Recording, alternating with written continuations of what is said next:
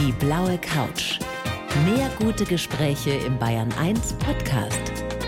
Und hier ist Thorsten Otto. Tommy Out, freue mich so, dass du da bist. Herzlich willkommen erstmal. Danke, Thorsten. Tommy, meine Redakteurin, meine großartige Redakteurin hat so geschwärmt von dir.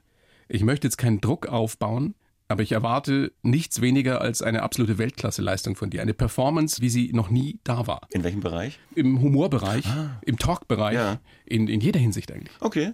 Ja, dann. Äh, Kannst du ich mit so viel mal- Druck umgehen? Äh, nein, ich möchte gehen, bitte. Sofort. Jetzt ist zu Ihr spät. wolltet doch das Taxi bezahlen. Die Tür ist zu, Tommy. Oh ja, da stimmt. kommst du nicht das, mehr äh, da. Das Rot ist aber eigentlich on air und nicht Tür zu, ne? Ja, kann alles heißen. Gut, nee, ich bleib noch. Aber mal ganz im Ernst, empfindest du Druck in so einer Situation? Also hast du das Gefühl, wenn du öffentlich bist, musst du lustig sein? Gar nicht. Jetzt empfinde ich keinen Druck, weil ich beim Radio war und das irgendwie so vertrautes Terrain ist. Und du kennst das. Ich kenne es ein bisschen. Genau, es war Jahrzehnte her. Was ich überhaupt nicht mag, ist so auf einer Bühne stehen. Und auch wenn ich wirklich super Feedback bekomme vom Publikum, also wenn ich lese meistens, bin ja kein Stand-up, ich lese dann aus meinem Buch. Wenn das Ding fertig ist und die Leute klatschen, dann renne ich da runter, hast du nicht gesehen. Aber so schnell es geht. Und Ja. willst sofort wieder weg? will sofort wieder weg. Hast Panik auf der Bühne? Nee, Panik nicht. Mir ist es nur unangenehm. Warum gucken mich alle an? Ja klar, die haben Karten gekauft, die wollen, dass ich das Buch lese. Aber war schon früher so, bei Schulreferaten. Und äh, ja, zieht sich durch. Ne? Ein sehr widersprüchlicher Mensch sitzt mir gegenüber. Echt? Ich meine, ich sage immer Augen auf bei der Berufswahl. Ja, Ja, ja. Ja, no, ich bin ja Autor und nicht Leser. Also Vorleser. Das heißt, ich muss ja nicht lesen. Du müsstest es Nein, nicht. genau. Aber du tust es trotzdem. Bei diesem Buch nicht. Da habe ich jetzt drauf verzichtet. Und äh, Verlag freut sich. Also sehr. Das kann ich mir vorstellen. Aber im Ernst, auch danach ist es dir unangenehm, wenn Menschen kommen und sagen, was du ihnen bedeutest, deine Bücher für sie wichtig sind. Nein, persönliche Gespräche finde ich immer toll. Die mag ich. Habe ich kein Problem mit. Im Gegenteil, es freut mich. Manchmal, weil ich dann auch einfach nicht dran denke, erwischt es mich schon hinterrücks, wenn jemand mein Buch gelesen hat. Und ich kann mir das immer gar nicht vorstellen. Wie, du hast mein Buch gelesen? Es sind ja nur Millionen. Ja, aber jetzt das letzte Buch nicht. Ja, gut, wenn man alles zusammenzählt. Aber es ist eine ganz schöne Bekanntheit, sage ich mal, diese Namensbekanntheit. Also ich kann mit meinem Gesicht noch relativ viel Unsinn machen. Das ist das Schöne auch am Ja. Radiomoderator. Genau. Kann an der Kreuzung stehen und in der Nase bohren. dich ja, genau. ja, jetzt. Na dann du. du bist ja, ich meine, so viel Zeit muss sein, das mal zu formulieren, der Gott der Comedy-Romane. Das Habe ich viel. über dich gelesen. Ja. Wir hatten das geschrieben. Ach, ich weiß es nicht mehr. Ja, okay. Irgendwelche. Ja, finde ich, finde ich, die finde ich ein bisschen viel. Ne? Finde ich ein bisschen Schönes Kompliment, trotzdem. viel. Ist too much. Wie würdest Äh, du dich selber sehen? Comedy-Autor. Ach Gott. Ja. Diese kokette Bescheidenheit immer bei Na euch. ja, dann halt bekannter Comedy-Autor. Erfolgreichster bekannt- Comedy-Autor. Erfolg- Weiß ich auch nicht. Keine Ahnung, wie man es zählt. Ja, also wenn Mario Barth seine Texte selber schreibt und dann ist er auch Comedy-Autor. Schreibt macht, der selber? Macht ja bestimmt, keine Ahnung, macht siebenmal das Olympiastadion voll, dann ist er bestimmt erfolgreicher. Ne? Oder wenn man es in Geld misst. Oder in Lesern oder in Lachern. Ja, äh, man kann es Das nicht wäre mal messen. interessant. Ja. Was glaubst du, wie viele Lacher hast du schon generiert im Laufe deiner Karriere? Ja, ich glaube, das sind natürlich, äh, also wenn ich fünf Millionen Bücher verkauft habe, was ich mal gehört habe, was ich auch gar nicht glauben kann, Wenn du Äh, auf dein Konto guckst? ja, das baller ich natürlich raus. Also das äh, sieht man da nicht mehr. Wie viel Lacher pro Buch und ein Buch wird weitergegeben? Also zehn Lacher pro Buch müssten schon sein, wären 50 Millionen Lacher. Und man gibt sein Buch eigentlich einmal, glaube ich, weiter. Sind 100 Millionen Lacher. Wäre, ich will mal bescheiden bleiben, eine Zehntel Milliarde ne, Lacher. Was für eine Zahl. Wahnsinn, ne? Und vor allem, wenn du dir überlegst, dass du ja nun da, zumindest kurzfristig, Menschen glücklich gemacht hast. Und was Schöneres kann man doch nicht tun in seinem Leben. Das stimmt, jetzt mal Spaß beiseite. Das sind wirklich die Zuschriften und die Reaktionen, die mich am meisten freuen. Ich lag im Krankenhaus, mir geht's so schlecht. Ich habe ein Buch von dir gelesen, jetzt in letzter Zeit eher ein Scheiß muss ich oder der Löwe Bült. Und ja, ich habe einfach lachen müssen und ich habe vergessen, dass mir so schlecht geht und vielen Dank dafür. Krieg dann auch schon mal Pippi in den Augen und dann weiß ich wieder, okay, warum machst du das eigentlich? Weil natürlich sitze ich zwei bis drei Jahre alleine vor dem Computer Sitzt du wirklich zwei bis drei Jahre dran oder sitzt du zwei Jahre ganz woanders und genießt dein Leben und denkst dir, oh, in einem Jahr muss ich abgeben? Das ist eine Mischung. Also jetzt die letzten Verträge waren so, dass ich in zwei bis drei Jahren abgeben muss, weil der Ver Verlag mir keine Angst machen wollte. Dann mache ich natürlich im ersten Jahr ganz viele experimentelle Sachen und denke Figuren, lese die Heldenreise nochmal und überlege mir, wie das wohl angelegt sein könnte. Ja, und dann letztendlich natürlich wie bei jeder Prüfung oder bei jeder Arbeit schreibe ich das Buch jedes Mal in den letzten drei Monaten in totaler Panik. Stimmt es, dass du am Schluss dann jeden Tag 20 Seiten schreiben musst? Weil es so eng wird? Ich glaube, es reicht nicht. Ja, weil es so eng wird, ja. Also es ist immer das Gleiche. Und ich glaube, ich habe mir überlegt, warum machst du das immer? Und ich glaube, ich mache es einfach nicht mehr. Ein Problem ist die Deadline natürlich. Auf der einen Seite, ohne diese Deadline würde ich es natürlich nie abgeben. Also ich glaube auch in zehn Jahren nicht. Da würde ich den Roman halt achtmal schreiben. Sagen, na, jetzt habe ich aber die Entscheidung. Weil du so ein Perfektionist bist auch? Vermutlich. Auf der anderen Seite denke ich mir, ein Teil des Buchs wird auch vorher bezahlt, so als Anreiz, also bei Vertragsunterschrift, als Vorschuss, genau, als Garantiehonorar. Und das ist eigentlich schlecht, weil das baut dann den von dir eben erwähnten Druck auf und sagt, wir erwarten dann natürlich auch schon einiges, den Druck, den du auch eben ganz charmant, aber ohne Geld aufgebaut hast. Ja, und dann ist der Anspruch nochmal höher, weil der Verlag wartet ja. Was tust du gegen diesen Druck, der beim Schreiben dann automatisch für dich entsteht? Bringst du dich irgendwie runter? Ja, ich mache mach viel Sport, ich meditiere, ich mag auch französischen Rotwein, Côte d'Iron sehr gerne, eine Cuvée aus Grenache Syrah, Mourvèdre. Oh, Allerdings, ein, wenn man davon dann zu viel Keller. hat, ja, dann wird's auch am nächsten Tag ein bisschen wattig. Aber schreibst du mit Rotwein? Nee, das also ist so wir, das alte. Wir Laien stellen uns das ja immer so vor, der Schriftsteller, der mit dem Glas Rotwein. Mit der Triumph Adler in der Dachstube ne? ja. und der selbstgerollten Kippe. Nee, mit Alkohol schreiben geht nicht. Also ich habe das natürlich auch mal probiert. Als Comedy-Autor wahrscheinlich damals, oder? Ja, generell. Man sagt, komm, jetzt hole ich mir vom Kiosk, ich schreibe ja in Köln noch dann trotzdem Augustina Helles, weil ich Kölsch nicht so mag. Und jetzt schreibst du da nochmal weiter und meistens ist es dann halt auch einfach am nächsten Tag Quark. Aber während ich schreibe, finde ich super. Klar. Hm. Diese Meditation, die du wohl regelmäßig betreibst, die ist ja auch hm. in deinen neuen Roman Der Löwe Bült eingeflossen. Ja. ja. Wie kam das? Das kam so, dass ich mein, äh, dass ich aus meinem Büro geschmissen wurde und in so einen Coworking Space erdulden musste für ein Jahr. Kennen sicher viele. Ich kannte es nicht. Ja, und daneben ist äh, das Osho Uta. Das ist so eine spirituelle Einrichtung, kommt ihr aus der Buggy-Szene. Früher so von Bhagwan, jetzt Osho. Oder damals auch schon Osho, ist ja tot. Ja, und äh, da habe ich mich informiert über Misanthropie was sie sehr lustig fanden, weil das ist ja das Gegenteil, was dieses Institut eigentlich betreibt. Lange Rede, kurzer Sinn. Äh, also Misanthropie, Menschenunfreundlichkeit. Menschenhass eigentlich. Menschenhass, ja, genau, weil man hält, meine Hauptfigur sollte erstmal so angelegt sein. Ja, und über diesen Kontakt kam ich dann eben auch zu diesen Meditationen und wurde letztendlich eines Abends mal bequatscht, zu so einer sogenannten Aum-Meditation zu gehen. Das ist also eine soziale Meditation mit 40, 50 Menschen, die dauert stundenlang, in der man alle Gefühle, alle wesentlichen Gefühle des Lebens durchlebt, indem man so tut, als hätte man sie. In einer Art, ja, nicht Turnhallen gleich. Also erst tanzt man sich so im 80er-Jahres-Style, bisschen locker. Und dann kommt schon das erste Gefühl, in dem Fall war es Wut. Und äh, man sucht sich dann einen dieser Partner aus und lässt einfach alles raus, was einen wütend macht. Fiel dir das leicht? Überhaupt nicht. Ich dachte nämlich, ich sei wütend. Die anderen waren viel wütender. Ich wurde so zusammengeschrien. Und zwar auch persönlich. Das war eigentlich gar nicht so gemeint. Also das erste war, ich war im Kopf noch, ich mag Köln nicht so sehr und immer nur ins Büro und dann einkaufen und mein Leben ist langweilig. Und mein Gegenüber fing einfach an mit, du Arschloch, ich hasse dich. Und das ging sieben Minuten so. Danach kam dann Verzeihen. Ich habe dann auch wirklich die Flucht ergriffen, also bin hinter so eine Säule. Kleenex standen überall rum, sie wussten warum. Dann kam das Verzeihen nach sieben Minuten, alles untermalt von Musik, die dazu passt. Man hat dann gesagt, es tut mir leid, dass ich dich verletzt habe. Da hat sich eine ganz dünne Frau an mich geklettet, die wirklich geheult hat wie ein Schlosshund und gezittert. Die habe ich dann auch sieben Minuten festgehalten. Ich kannte die gar nicht. Völlig skurrile Situation. Ja, das tut oder? mir, ja, es ist in Ordnung, ist nicht so schlimm. Und danach kommt, damit ich nur drei Themen angeschnitten habe, die Liebe. Man nimmt also dann auch wieder einen beliebigen Partner, sucht sich aus, nimmt die Hände und schaut in die Augen und sagt, ich liebe dich. Und umarmt diese Person dann, egal ob klein, groß, dick, dünn, männlich oder weiblich. Das hätte ich am Anfang nicht gedacht, dass ich das kann. Das war auch krass, aber war schön. Weil Und das ich liebe treibst ja, du bis heute? Nein, das habe ich einmal gemacht. Also das ist in der Kategorie schrecklich amüsant, aber in Zukunft ohne mich, um einen Kollegen zu zitieren. Äh, und das ist mir sehr leicht gefallen. Und dann vielleicht ein letztes Trauer.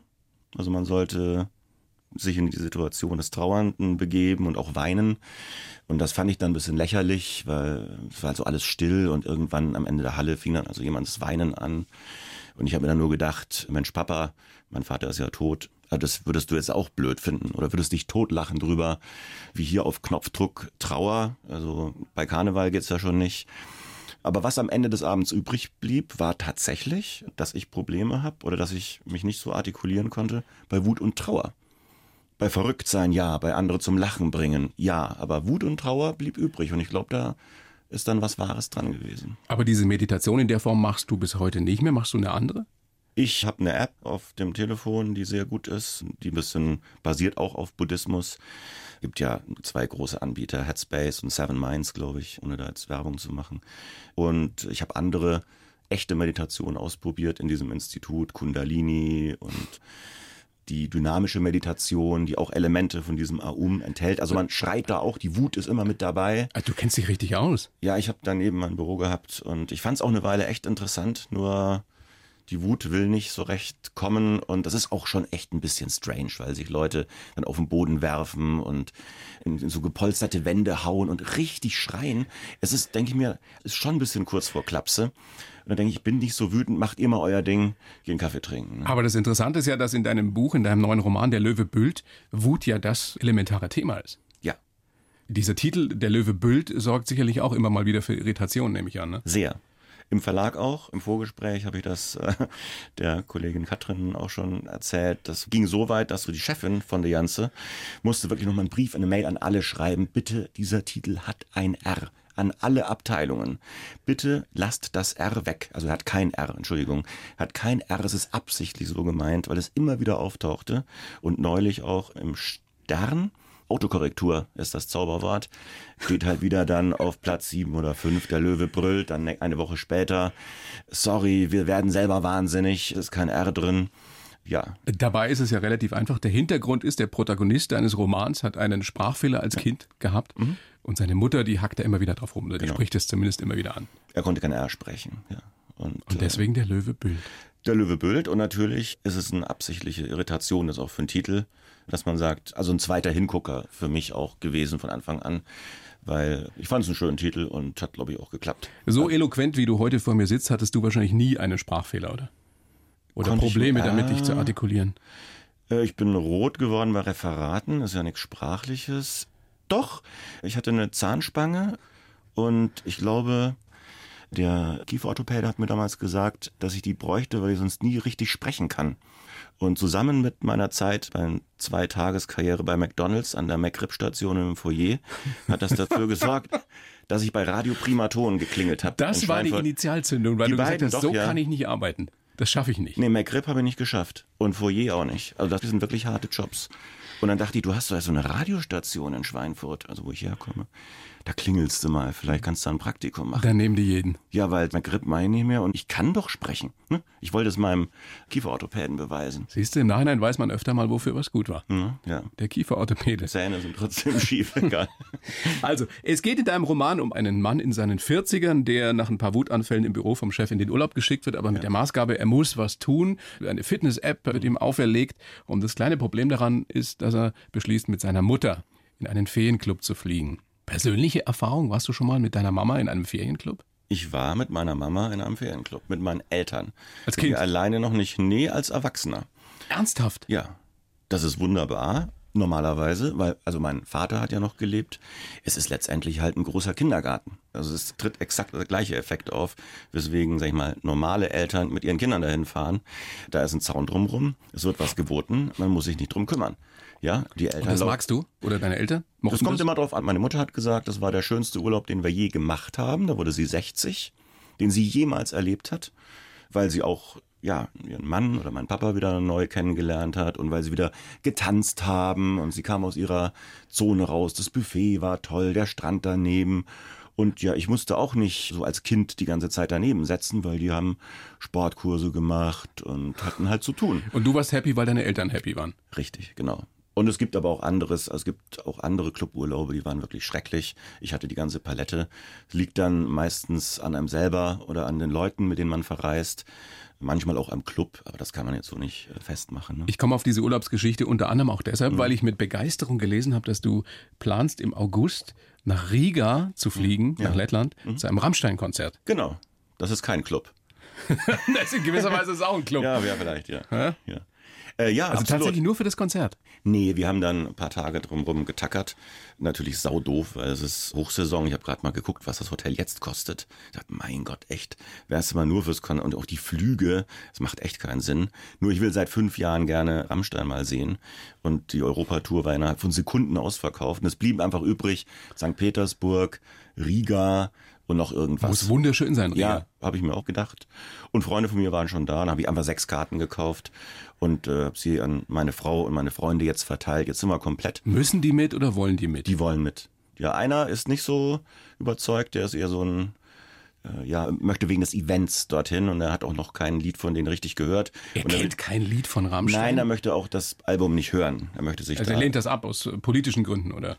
Nö, er will einfach das Album nicht hören. Also da machst du aber einen Fehler, weil das hat ja mehrere Ebenen und die Texte sind so schlecht nicht, die haben sich auch was bei gedacht. Und vielleicht kriegst du die dann nicht mit, weil du vielleicht nicht alles hörst, aber man muss ja die Leute so lassen, wie sie sind. Ich bin froh, dass er mitkommt. Also in jedenfalls in deinem Roman Der Löwe Bült, da fährt der Protagonist mit seiner Mama in einen Ferienclub und ich weiß nicht, ob du es gesagt hast im Vorgespräch oder ob es irgendeine Zeitung oder der Verlag geschrieben hat, ist ein Roman für alle, die schon mal mit ihren Eltern im Urlaub waren. War der Verlag. Hm. Findest du gut? Ja. Und wenn man jetzt noch nicht mit seinen Eltern im Urlaub war als erwachsener Mensch, dann so Ja, du meinst, das grenzt Leute aus, ne? Ja, ich habe mich ausgegrenzt gefühlt. Echt? Warst du noch Ich nicht? dachte, darf ich es jetzt lesen? Hast du? Klar. Okay. Warst du schon mit den Eltern im Urlaub? Nein, also ja, als Kind halt. Ja, stimmt. Da äh, könnte man noch ein paar andere mit einbeziehen. Doch, tatsächlich, du warst bestimmt mal mit deinen Eltern im Urlaub, als du elf warst oder so. Ja, ja, klar, als Kind Ja, schon, ja, ja. aber nicht als Erwachsener eben. Ja, Und der Stern hat geschrieben, und das fand ich überraschend, der hat nämlich geschrieben, überraschend tiefsinnig. ja. So schön, wenn man einen Stern mal überrascht. Ne? Absolutely. Und gibt dir das was, wenn jemand einen deiner Romane tiefsinnig findet? Ja, freut mich natürlich, aber ich habe da so ein bisschen abgeschalten, weil es gab ja auch genug Backpfeifen in der Richtung, ja, ist ja schon interessant, aber ein richtiger Autor bist du ja nicht. Und da ist halt so ein Lachen, ja, halt. Comedy-Autor und ja. Aber wurscht ist einem das doch nie, oder?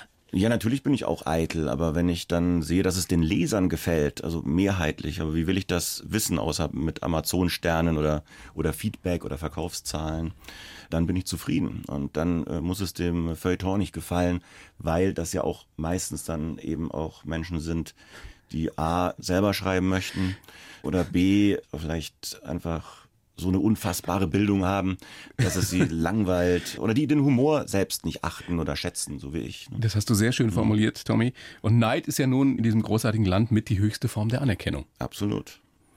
Ja, mit Neid kann ich gar nichts anfangen. Ich bin kein neidischer Mensch und wenn ich hier so rüber gucke, glaube ich, du auch nicht. Nee, Ne? nee. Wie sagt man in Köln, man muss auch mal Jönne können.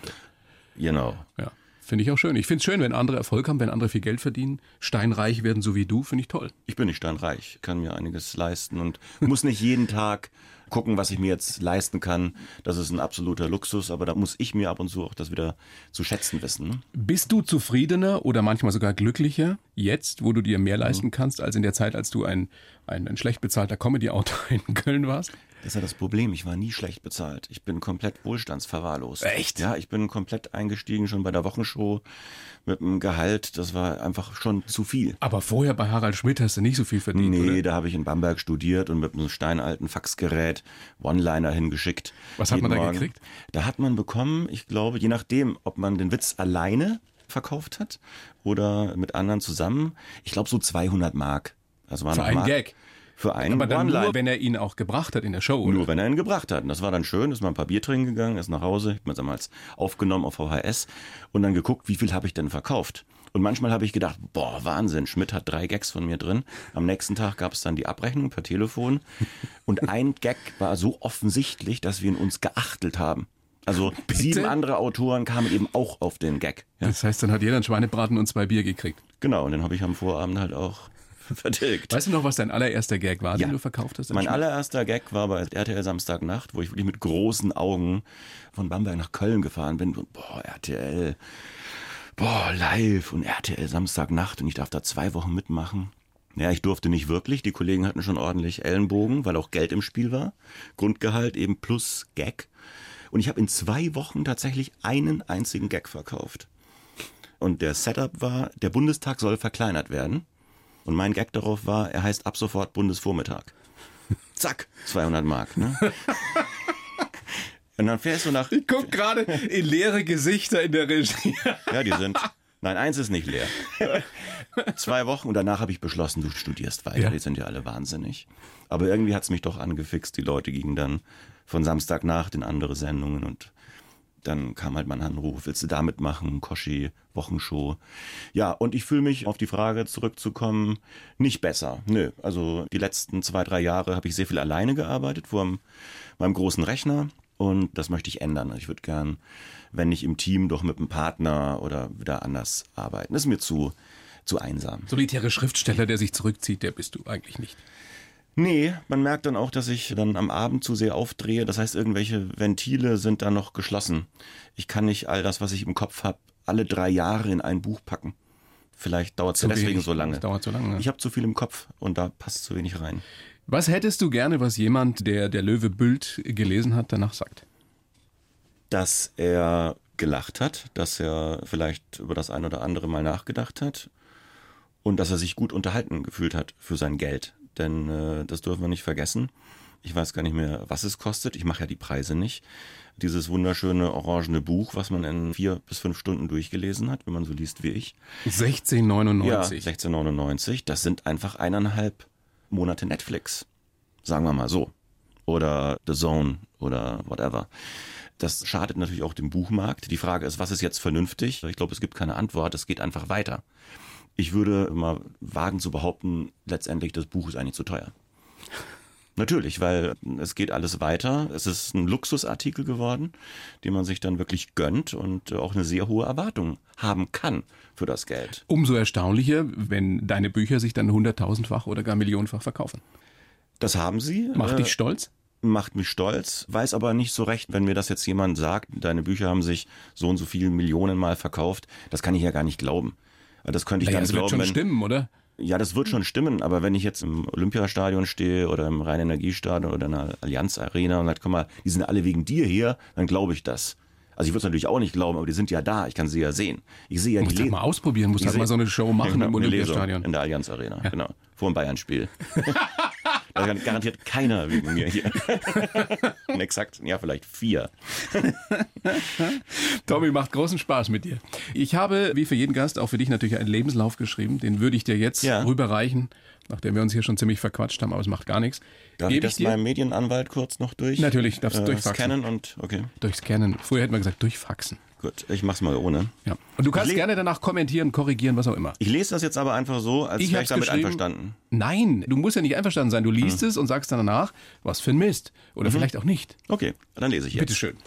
Ich heiße Tommy Jaud und bin Unterhalter. Lacher bedeuten mir mehr als gute Kritiken. Meine Fans sehen in mir den Gott der Comedy-Romane. Ich selbst halte mich für einen humorbegabten, manchmal unterschätzten Schriftsteller mit einer großen Gemeinde. So ein bisschen pastoral. Meinen Sinn fürs Komische habe ich damals als pickeliger Junge in Schweinfurt entdeckt. Geprägt haben mich ein Praktikum in England, die wilden Autorenjahre in Köln und der Millionenerfolg meiner Bücher. Privat bin ich ein im Schlaf fiepender Genießer mit Staubsaugertick, der sich um unsere hysterische Gesellschaft sorgt und glücklich ist, wenn er es schafft, schöne Momente zu genießen. Ansonsten lebe ich nach dem Motto, dass es dann sein Problem ist. Das kommt so ein bisschen aus Namibia. Das ist das namibische Manjana. Manjana, machen wir Manjana. Wie kommen wir denn nach Nürnberg? Da sagt sag mal der deutschstämmige Namibianer, das ist dann sein Problem. Also als Also personifiziertes. morgen verschieben, Genau. beziehungsweise womit man sich jetzt nicht befassen Genau, muss, also das tut man auch nicht. Dann ist aber auch so personifiziert. Also so ein, Der Dann. Der, der Dann. Der ist, ist dann Der Dann Problem. kümmert sich drum. Ja, machen wir jetzt, können wir weiter uns unterhalten. Ne? Ja, wie finde ich das? Ja, sag mal schön kritisch, Fiepender ja. Genießer ist natürlich so ein bisschen, habe ich dem Stern in einer schwachen Stunde anvertraut. Was heißt denn Fiepen Ja, ich Schlaf? Schlaf Fiepe. Ich habe natürlich wie jeder eine Knirschschiene und Fiepe. Und Ein fiependes Geräusch macht die Knirschschiene? nein, ich. Ich klinge wie eine Straßenbahn in der Kurve. Also wenn ich schlafe. Mit oder ohne Schiene? Beides ist egal. Mit oder ohne Alkohol, mit Schiene, ohne Schiene. Das heißt, neben, am Blick, neben ja. dir zu schlafen ist eine Aufgabe.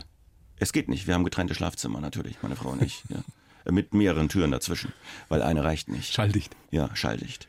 Ansonsten würde ich sagen, ja, Ja? die Millionenerfolg meiner Bücher, das hat mich nicht so geprägt, eher der Erfolg des ersten. Da habe ich immer gesagt, von Vollidiot, was wollt ihr denn? Der Onkel macht doch nur Spaß. Und plötzlich war das Nummer eins und alle wollten was von mir.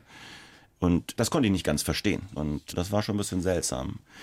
Jetzt bewege ich mich aus dem Ganzen vielleicht auch ein bisschen raus. Also nicht, dass ich keine Bücher mehr schreibe, aber ich glaube, wenn ich einfach alle zwei, drei Jahre ein Buch schreiben würde, dann würde es nicht mehr besonders spannend werden. Mir Aber was können wir dann erwarten von dir in Zukunft? Also arbeitest du noch nicht an dem Nachfolgeroman? Nee, ich versuche so eine Art Pause zu machen. Schreibpause. Äh, Schreibpause. Du liegst genau. aber da nicht faul irgendwie im Garten rum oder am Strand? Nö. Also Riga gehört zum Beispiel dazu. Ja. Auf Fuerteventura waren wir jetzt trotzdem, aber natürlich neben dem Club in einem Apartment. Haben uns da mal reingeguckt, Tagestickets gekauft äh, und am Abend amüsiert. Was mache ich denn? Ja, die nächsten Geschichten sind Podcasts, interessieren mich sehr, weil ich ja vom Radio auch so ein bisschen komme, weil das vielleicht mir besser liegt als die Bühne. Beim Podcast muss ich nicht davonrennen, mich sieht ja keiner. Ich finde, Theater hat wieder ein bisschen Aufmerksamkeit verdient. Was ist mit Drehbüchern? Drehbücher finde ich auch sehr interessant, wenn sie vorher kein Roman von mir waren. Ja, Weil dann da, schreib doch mal ein Drehbuch, was vorher kein Roman von dir war. Das wäre eine Möglichkeit, genau. Also muss auch gar nicht von mir sein. Muss Comedy sein? Ich glaube, es würde mir gar nicht gelingen, irgendwas nicht komisches zu schreiben. Das ist ja jetzt schon weniger komisch in dem Sinne, von Slapstick wie vielleicht andere Bücher. Bin ja auch 49. Oh, du gehst aber fett auf die 50 ja, zu. Ja, ja, ich hatte eine Krise vor meinem 50. Ja. Also du auch? Ich überlege mir gerade, wie ich das feiern soll. Also mit ganz vielen Leuten oder einem kleinen Kreis. Ich bin jetzt schon beim kleinen Kreis. Krise, ja, weiß ich nicht. Das kommt dann ja alles so zusammen. Naja, so jetzt ist mindestens ja. die Hälfte schon vorbei und in die Ach, Richtung. deswegen nicht. Das ist ja Quatsch. Mehr als die Hälfte vorbei. Die Midlife Crisis müssten wir ja mit 40 haben. Aber wir wären doch alle 100. Ach Quatsch, noch 20 Sommer. Gibt auch so einen Roman darüber, ne? Damit mache ich mal allen Angst. Noch 20 Sommer. Alle schrecken zusammen, ne? Ist Boah, was wurscht? ist, wenn einer verregnet ist? Ja? Zehn verregnet, du Idiot. Oh Gott, ich muss an See. Ja, ja, mach. Beschäftigt äh, dich gar nicht sowas? Also die eigene Endlichkeit? Ja, natürlich, aber nicht in Jahren, dass es jetzt schon so weit wäre ich weiß nicht, wie alt ich werde. Vielleicht laufe ich nachher gegen so einen E-Scooter. Ne? Also, einen betrunkenen E-Scooter-Fahrer. Ja, mit drei Leuten drauf entgegen der Fahrtrichtung ja. und äh, noch Das ist nun eines der größten Probleme der heutigen Zeit, kann man. Genau. Ich habe vor äh, drei Tagen mein glauben. iPhone gecrashed damit. Ich habe es einfach eingespannt oben und dachte, es würde so halten, weil ich halt auch im Geiste Millennial bin. Natürlich. Aber natürlich muss ich es festschrauben. Ne? Ja, den Rest kennt man alles, ne? Vodafone anrufen, Update. War ein schöner Geburtstag. Also noch überlegst du, was du treibst in deinem 50. Wie sind wir da jetzt hingekommen überhaupt? Du hast gefragt, ob ich eine Midlife-Crisis habe. Ja, aber du hast und zwar indirekt. Ich habe ausgewichen. Du bist ausgewichen, ja, ja, das ist die Frage nicht beantwortet. Mhm. Also hast du eine. Mhm. Ja, aber nicht wegen der Jahre. Sondern also, wegen äh, der weniger werdenden Haare oder des äh, weniger werdenden Testosterons? Ja, mein Wert ist in Ordnung, altersgemäß. Ne? nee, es ist tatsächlich, was hier auch steht. Ich merke, dass mein Beruf, es geht nicht mehr so weiter, dass ich alle drei Jahre ein Buch abgebe. Das nicht, beschäftigt dich wirklich, das merke Das beschäftigt ja. mich wirklich. Und zwar, weil das letzte Jahr, das war sehr anstrengend, dieses Buch zu schreiben. Es ging mir auch sehr nah. Es kommt ja meine Familie drin vor, zumindest als Vorbild, echte Gefühle. Du hast das auch deinem Vater gewidmet. Ich habe mich, genau, ich habe mich sehr nackig gemacht. Das war sehr anstrengend. Ich hatte Zeitdruck. Und auf der anderen Seite beschäftigen mich Themen, die in dieses Buch nicht finden. Das heißt, ich bin auf der Suche nach einer neuen Identität als Autor. Wie kann ich mich selbst, vielleicht auch Facetten von mir, die man als überraschend empfinden würde, wie kann ich mich selbst neu finden oder positionieren? Und damit meine ich nicht politisch oder äh, gesellschaftlich, sondern tatsächlich als Autor. Was kann ich noch machen? Als Mensch. Genau, als Mensch. Ich für mich ist das einfach unfassbar wenig. Es ist eigentlich also ein Luxusproblem, was ich habe, dass ich davon leben kann, alle zwei bis drei Jahre ein Buch zu schreiben. Es ist aber auch eine Last. Aber es ist nicht dem Drang vieler lustiger Menschen geschuldet, doch endlich ernst genommen zu werden. Oder doch? Ja, ernst also ich meine, bei Harald Schmidt ist es ja, ja, immer so eine Geschichte gewesen. Ne? Ernst genommen. Der wollte ja eigentlich als Theaterschauspieler wahrgenommen werden. Ach nee, um Himmels Willen. Also das kann ich mir bei ihm vorstellen und er ist ja bestimmt auch ein guter Schauspieler und bei manchen Kollegen hätte ich jetzt fast gesagt, Hugo Egon Balder, ist man auch überrascht, wie gut die sind und die spielen auch tatsächlich gut Theater oder Ingolf Lück. Aber das ist nicht bei dir das Thema? Nein, ich gehe ja nicht auf die Bühne. Ich möchte als Comedian ernst genommen werden. Eigentlich möchte ich den Leuten mehr zum Lachen geben und nicht alle zwei, drei Jahre in Vergessenheit geraten. Weil die Welt dreht sich halt weiter und der Buchmarkt hat sich halbiert. Er wird sich bestimmt nochmal halbieren, ist ja klar trotz E-Reader. Und es geht nicht nur um die Einkommensquelle, sondern um, was macht mich glücklich in der Woche. Und wenn ich zwei Kapitel geschrieben habe von einem Buch, das in einem Jahr rauskommt, bin ich eventuell nicht so glücklich, wie wenn eine Podcast-Folge draußen ist oder wenn ich einmal im Theater stehe und habe mit einem Freund zusammen ein Stück geschrieben, was vielleicht gesellschaftskritisch ist, aber trotzdem sehr lustig. Und es kommt Applaus. Und ich kann sagen, hey, das ist von uns. Ja, dann mach doch einfach. Mach ich ja. dann ist doch alles gut. Tommy, du bist geboren am 16. Juli 70 in Schweinfurt. Mhm. Ein Einzelkind. Ein verwöhntes Einzelkind gewesen? Überhaupt nicht, aber ich musste nie teilen. Also das kann ich bis heute nicht. Nee? So Nee. mit Essen auch? Ach, ganz schlimm. Darf ich mal Wenn jemand probieren? prob- Ach, nee, nee. Das ist mein Essen. Das ist mein verdammtes Essen. Echt? Ja, Auch mit deiner Frau? die darf probieren. Aber nee, die ist auch so. Die ist zwar kein Einzelkind, aber sind unsere Teller. Ich bin Einzelkind, ich musste nie teilen und ich war nicht verwöhnt. Nö, ganz normal. Meine Eltern, ich sag mal, ganz gesunde Mittelschicht, Mutter bei der Post und Hausfrau, Vater kaufmännischer Angestellter in der Automobilzulieferindustrie mit einem Reihenhäuschen in der Vorstadt von Schweinfurt. Ja, das war schon sehr gediegen. Ne? Kindheit in drei Worten hast du gesagt. Leichtathletik, Spaß mit Freunden und Schulstress. Ja. Schulstress? Ging damals schon los, ja. Ich hatte, glaube Weil ich, du schon. so schlecht warst in der Schule? Ich hatte Oder weil deine Eltern so streng waren mit dir? Die waren gar nicht streng. Ich hatte schon in der vierten Grundschulklasse, habe ich da schon mit den Grundrechenarten nicht begriffen. Also ich glaube, das Dividieren hat mir echt zu schaffen gemacht. Ja, dann meine erste Nachhilfe. Ich glaube, ich bin auch wirklich so Mathe-Legastheniker.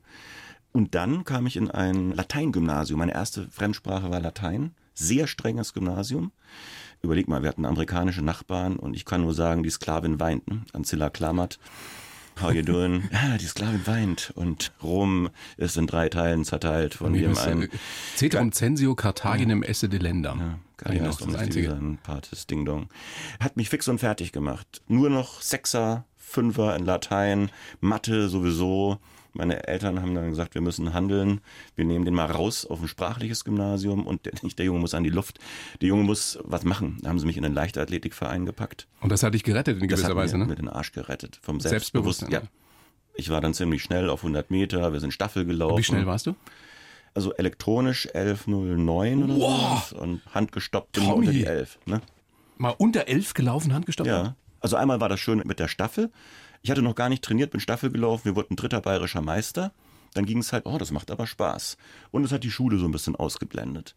Und das hat mir genug Selbstbewusstsein gegeben, dann die Schulzeit zu schaffen. Und ich wurde in diesem neuen Gymnasium dann auch besser. Weil es einfach nicht so lateinische Knechtschaft war. ne? Und ich zitiere dich jetzt, du hast im Vorgespräch oder in einem anderen Interview gesagt, ich sah scheiße aus. ja, schon. Also äh, kokett jetzt ein bisschen auch. Nee. Ich meine, du warst wahrscheinlich super sportlich. Letztendlich sahen wir alle scheiße aus. Natürlich mit den die, Pickel. Brill, die Brillen sind Brillen. wieder in, Pickel sind nie in. Ich, meine, ich hatte eine Zahnspange, einen scheiß Ist aber heute Polunder. auch in. Die wollen heute Zahnspangen haben, so feste. Ja, die machen dann ja auch was. Damals hat's ja nichts gebracht, außer gut, das hat mir den Job gebracht. ja, nee, ich sah schon richtig scheiße aus. Ich war der, den man zuletzt geküsst hat, definitiv, ja. Und ich habe es dann halt ein bisschen nachgeholt, Hast als ich dann die- zwei vorm Alter hatte. Ne? Hast du die Mädels dann, ich will nicht sagen ins Bett gequatscht, aber so bequatscht mit deinem Humor? Hast du so den Humor für dich entdeckt? Nee, ich glaube, ich bin nach dem Abi nach England für fünf Monate und habe da im Großraumbüro gearbeitet. Eine Äh, Kugellagerfabrik. Kugellager, Großraumbüro, SKF und das hat mich sehr verändert. Also ich war relativ schnell weg von den Eltern, was ich auch heute jedem nur raten kann, einfach als Break. Du bist jetzt erwachsen. Du kannst ja dann wieder Ausland. zurückkommen, aber erst mal Natürlich weg, ja. kannst du wieder zurückkommen. Und ich habe Englisch gelernt und gemerkt, wie es ist, alleine zu wohnen. Und dann habe ich tatsächlich, weil du das gerade gefragt hast, wie war das denn, was ist dein Antrieb? Eine Frau oder ein Mädchen, was mich vorher sehr interessiert hat, die wollte vorher nichts von mir. Und danach hatte ich mich so verändert, dass sie mich interessant fand. Aber inwiefern verändert? Innerlich, äußerlich? Vielleicht, weiß ich nicht, eher erwachsener, jetzt nicht die Klamotten oder so. Ja, so ein bisschen zu sich selber gefunden. War der Auslandsaufenthalt. Aber warst du vorher schon lustig oder erst nach England? Das weiß ich nicht, da habe ich keine Erinnerung. Also ich bin jetzt nicht der, war weder der Klassenclown, dafür war ich zu schüchtern, noch, ich weiß nur, dass ich so kleine Zeitschriften geschrieben, in der Grundschule schon, für meine Mitschüler und gab ja damals irgendwie nicht so Kopierer, dann habe ich die halt fünfmal geschrieben. Und die habe ich neulich wieder gefunden und dachte mir, boah, wie früh hast du damit angefangen? Also so, so Und fandest du noch witzig? Ja?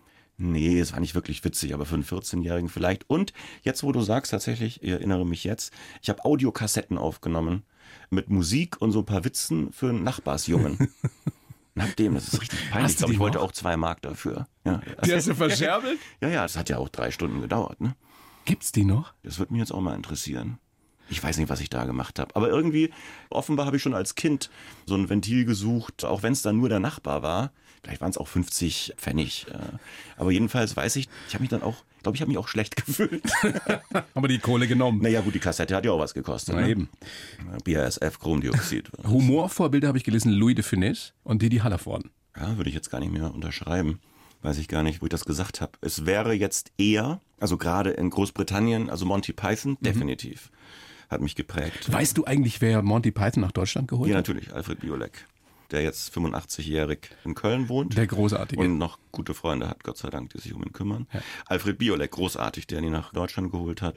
Dieser Humor würde heute, glaube ich, gar nicht mehr verstanden werden, aber die waren wirklich Jahrzehnte uns voraus im Ja, Humorverständnis. das Und Leben des Brian guckt man doch immer noch. Das kannst du auch äh, jungen Leuten zeigen, die finden's lustig. Das guckt man immer noch. Und England auch dafür, der Grundhumor der Gesellschaft, der Leute da, war so viel höher als der in Deutschland. Das hat mich auch beeindruckt und hat mich zum, glaube ich, lustigeren Menschen gemacht, wie die Leute da insgesamt miteinander umgehen und auch sich hochnehmen in so einem Großraumbüro. Wobei das sicherlich zum Teil frustrierend war, als du damals zurückkamst aus England und gedacht hast, wow, jetzt Mhm. ist alles leichter und äh, mein Humor ist ein anderer und dann kommst Mhm. du nach Deutschland. ja, nicht nach Deutschland, ich kam zurück nach Schweinfurt. Nach Schweinfurt. Ja, Ja, in der Hochburg des Humors. absolut. Ja. Und stellst fest, Mhm. kommt hier vielleicht doch nicht so gut an. Ja, ich wurde direkt liebevoll aufgefangen in meinem Zivildienst in der Bienengruppe des Kindergartens Dittelbrunns. Das war komplett dann wieder der Reality-Check. Ne? In meinem Cockney-Englisch kam ich da nicht weit. Du hast äh, Germanistik studiert in Bamberg Mhm. und dann gab es dieses Schlüsselerlebnis bei McDonalds, zwei Tage, Mhm. wo du festgestellt hast, das kann ich nicht, das schaffe ich nicht. Dann bist du zum Radio gegangen. Wann kam dir diese Idee, ich könnte als Gag-Autor aktiv sein? Das ist ja nun damals äh, Ah, eher ja. abseitig gewesen. Die kam mir gar nicht. Ich war bei Antenne Thüringen und da gab es eine Bombendrohung und ich hatte Sendung. Alle wurden evakuiert, nur ich nicht, hatte ja Sendung. Dann Du hattest ich, eine eigene Sendung? Ich hatte eine, ja, ich habe eine Sendung gefahren, die einen Namen hat und ab und zu habe ich die gemacht. Das war, weiß ich gar nicht mehr, sogar die Kirchensendung. Am Sonntag war das. Ja, ich musste dann letztendlich auch gehen. Also ich hatte, das war sehr lustig, zwei Telefone. Ein war der Studioleiter, der sagt, du machst dir in die Hose, oder? Du verpisst dich. Nee. Und an der anderen Seite die Polizei vor der Tür. Wir räumen jetzt. Sie müssen gehen. Es gab so einen Not-CD-Player noch. Dann habe ich halt auf Play gestellt und musste halt das Studio verlassen. Aber kam es dir eigentlich heldenmütig vor? ja, ich habe nur, bis zuletzt geblieben bist. ich hab nur vergessen, das war auf Wiederholung. Also lief immer das gleiche Lied bei Antenne Thüringen.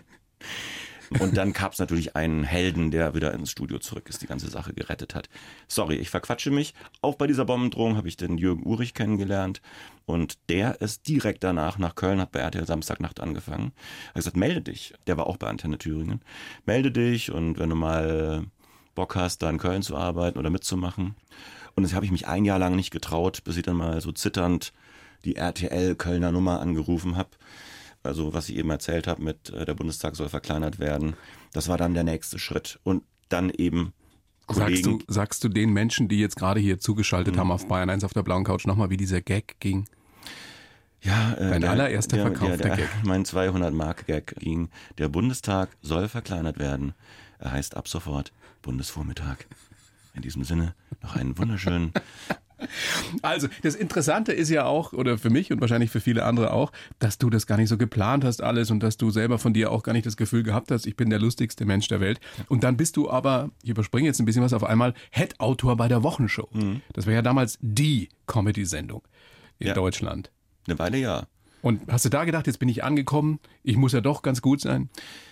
Da stellst du dir keine Fragen mehr, weil du jede Woche arbeitest. Also das ist ein sehr schöner Rhythmus gewesen. Montag geht die Woche langsam los. In einem Achter- oder Zehner-Team. Das war sehr professionell.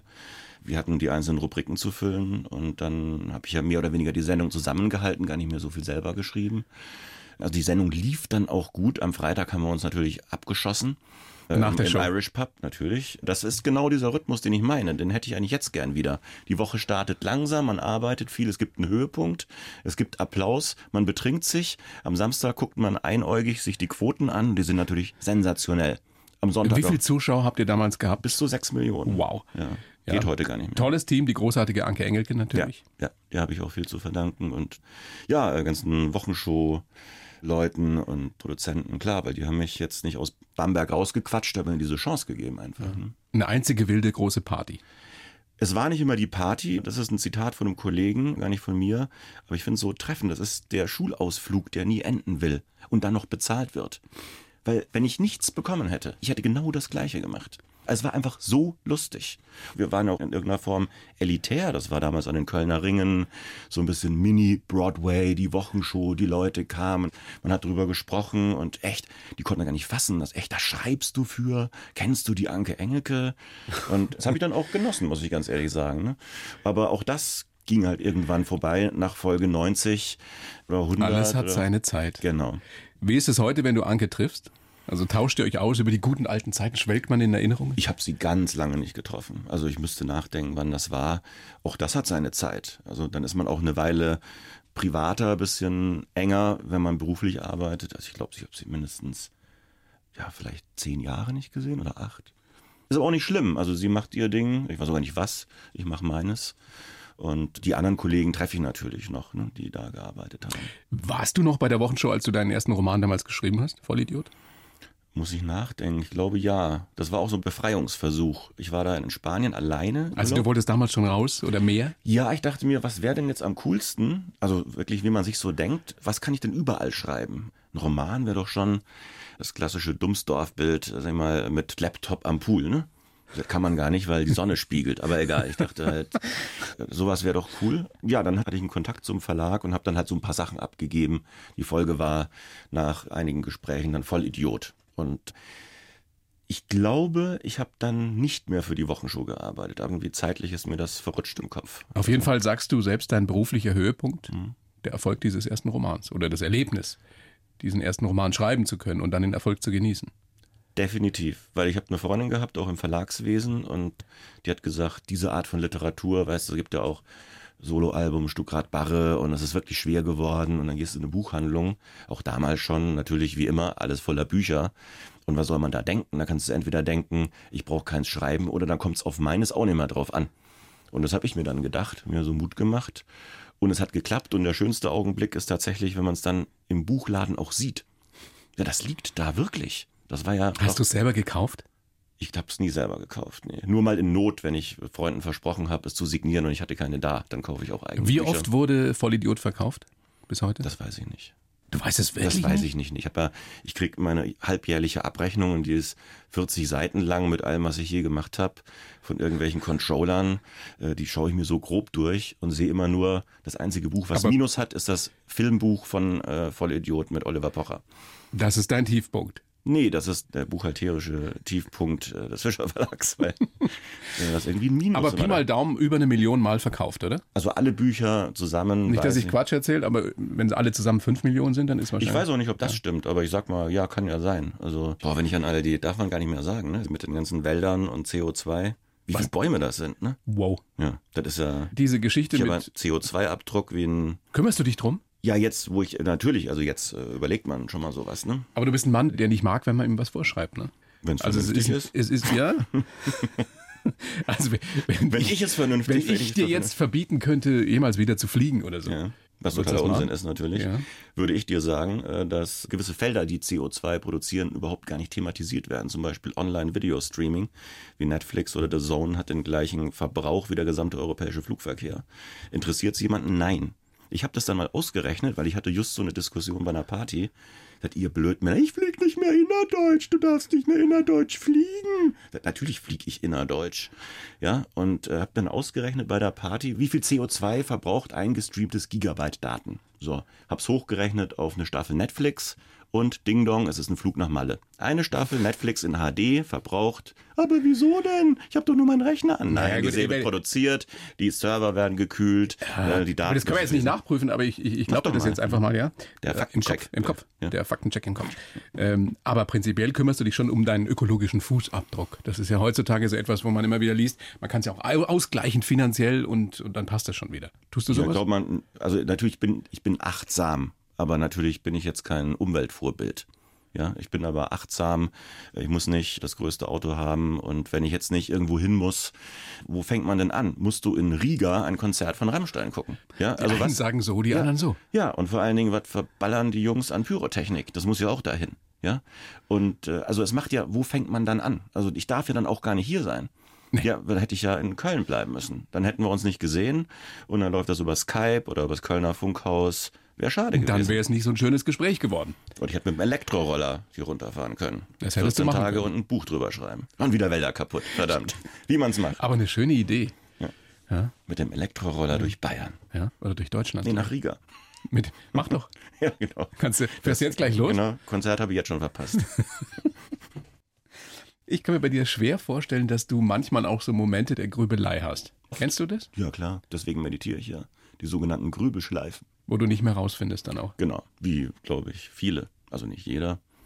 Ist das, ich meine, es ist sowieso immer eine persönliche Geschichte, Mhm. aber es ist auch der, der zunehmenden Hysterie in unserer Gesellschaft geschuldet. Das, von der kann man sich ja nicht frei machen. Man hat ja dauernd das Gefühl, ich muss irgendwas, ich darf irgendwas nicht. Um Gottes Willen, es strömt immer mehr auf mich ein. Die Hysterie finde ich schlimm äh, und die trägt überhaupt nicht zur Lösung von irgendeinem Problem bei. Also wenn ich nochmal einen Sean Brümmel schreibe oder ein Ratgeber-Parodie, wäre es, glaube ich, wieder die Hysterie oder wieder der Hysterie, glaube ich, heißt es. Ne? Gegen die Hysterie. Wieder die Hysterie. Wieder die Hysterie, ja. Ähm, aber da meine Probleme sind dann ja im Kopf gemacht. Also ich kann jetzt ja nicht sagen, ich habe Grübelschleifen, weil alle so hysterisch sind. Also das ist, das ist dann schon mein Problem. Aber äh, die Hysterie der Gesellschaft geht mir schon ordentlich auf den Senkel, aber da bin ich ja nicht alleine.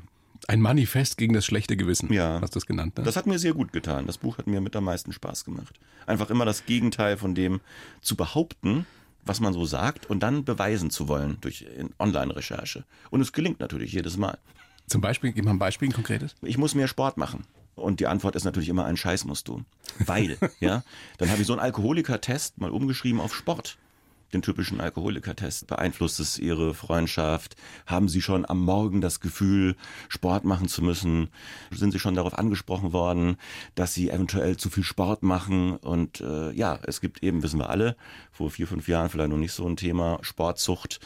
Leute geradezu süchtig danach haben Selbstoptimierung. ja, und verlassen Restaurants um 21 Uhr, weil sie am nächsten Tag vor der Arbeit noch joggen müssen. Und natürlich hat es einen Einfluss auf die Familie, ja, gerade bei Triathleten oder bei tatsächlich anderen Extremsportarten. Ne? Ich muss weniger trinken, ich muss mir das Bett mit meiner Partnerin teilen, all das habe ich bewiesen, muss man nicht. Ich muss heiraten, ich muss Kinder kriegen äh, und dann halt immer 20 Seiten, warum nicht? Und das hat großen Spaß gemacht, mich sehr erleichtert und ein paar andere auch. Ernsthaft? Ja. Also das war eine, eine Art Selbsttherapie? Ja, und das Schreiben hat Spaß gemacht, weil es natürlich kein Roman war. Es gab natürlich eine Gruppe von Personen, die sich durchzog. Natürlich hat es Spaß gemacht, ja, eben diese Dinge zu widerlegen. Äh, Und natürlich findet sich überall das Gegenteil im Netz. Und das ist ziemlich unterhaltsam auch für mich gewesen. Aber das sollten wir uns alle mal ab und zu zumindest so vor Augen halten, dass man eigentlich sehr, sehr wenig wirklich muss. Das ist die Frage. Das ist immer das, was man sich viel zu selten stellt. Muss ich das tatsächlich wirklich? Und natürlich sagt man reflexartig, aber ja. Es gibt in dieser Meditation auch so diesen einen Satz, äh, wenn man seinen Körper so spürt und atmet und es gibt nichts zu tun. Ja, und das habe ich einem Freund von mir, ein Aga Schaftelhuber, auch mal dann gewhatsappt und er sagt, ich sag, Mann, tausend Sachen gibt's zu tun. Sagt, ja, wir reden heute Abend nochmal drüber. Ne? Also zumindest für diese drei Minuten gibt's halt nichts zu tun. Und diese Auszeiten, die sollte man sich ab und zu auch mal nehmen. Ja, ohne diese Auszeiten wäre ich auch aufgeschmissen. Äh, das sind eben die Meditation oder im Biergarten sitzen und man hat dann ein Bier seiner Wahl vor sich, äh, bevorzugt eben mit Alkohol und kein Seitan-Schnitzel, äh, sondern irgendwie vielleicht irgendwas, was einem schmeckt und sagen, es ist jetzt gerade schön. Und nicht morgen muss ich zum Zahnarzt. Das ist dann sein Problem. Ne? Also im Falle von diversen Speisen dann halt dem Zahnarzt sein Problem. Aber der Augenblick soll ja nicht kaputt gehen, nur weil der Zahnarzt morgen Probleme bekommt. Fällt es dir leicht, den Moment zu genießen, wenn er da ist? Manchmal ja, manchmal nein. Es weiß, es ist eine Blabla-Antwort, aber äh, manchmal kann ich dann auch nicht abschalten. Man hat irgendwas im Kopf und sitzt eine liebe Person gegenüber und äh, man ist ganz woanders. Also Mann im Sinne von ich. Und manchmal kann ich sehr gut. Also ich war eben im englischen Garten gesessen, habe äh, eine Kurzgeschichte gelesen und äh, mit Schallschutzkopfhörer natürlich, ähm, wegen der amerikanischen Touristen auf der Nachbarbank. Und äh, aber trotzdem, ich fand es schön. Sollen die doch da sitzen. Ich höre sie ganz leise und habe so ein bisschen geguckt und diese Kurzgeschichte gelesen. Ja, fand es schön, fand es ein Luxus, dass ich was lesen kann und dann hier in einem Biergarten nebenan, neben das Funkhaus und dann zu euch kommen kann und auf das Gespräch mich auch gefreut. Und das sind so Augenblicke, die habe ich vielleicht auch zu selten, wo ich denke, Mensch, andere hocken jetzt im Büro. Freu dich doch mal. Ne? Freu dich doch mal. Das möchten wir all den Menschen zurufen, die uns gerade lauschen hier auf der blauen Ja. Couch. Freu dich doch mal. Freuen Sie sich doch mal. Freut euch doch mal, wer auch immer. Klingt so wie ein amerikanischer Preacher. Ne? Yes. Ja, ja. Ja. Freut euch. Ja. Freut euch jetzt! Tommy, großes Vergnügen, dass du da bist. Sag sehr gerne nochmal dein neuer Roman Der Löwe büllt. Büllt. Bild. Und er soll noch viel, viel, viel büllen. Er soll sich ganz oft verkaufen. Tolles Buch, sehr unterhaltsam. Bedanke mich bei dir für dieses Gespräch. Und Ist schon vorbei? Ja, ist schon. schade. Ja, Ja, ich bedanke mich. Die Uhr. ist nee, ist hinter mir. Dann Ja. sehe ich dich nicht mehr. Dankeschön, Ich will nicht Danke. unhöflich sein. Dank dir. Die blaue Couch, der Bayern 1 Talk als Podcast. Natürlich auch im Radio. Montag bis Donnerstag ab 19 Uhr.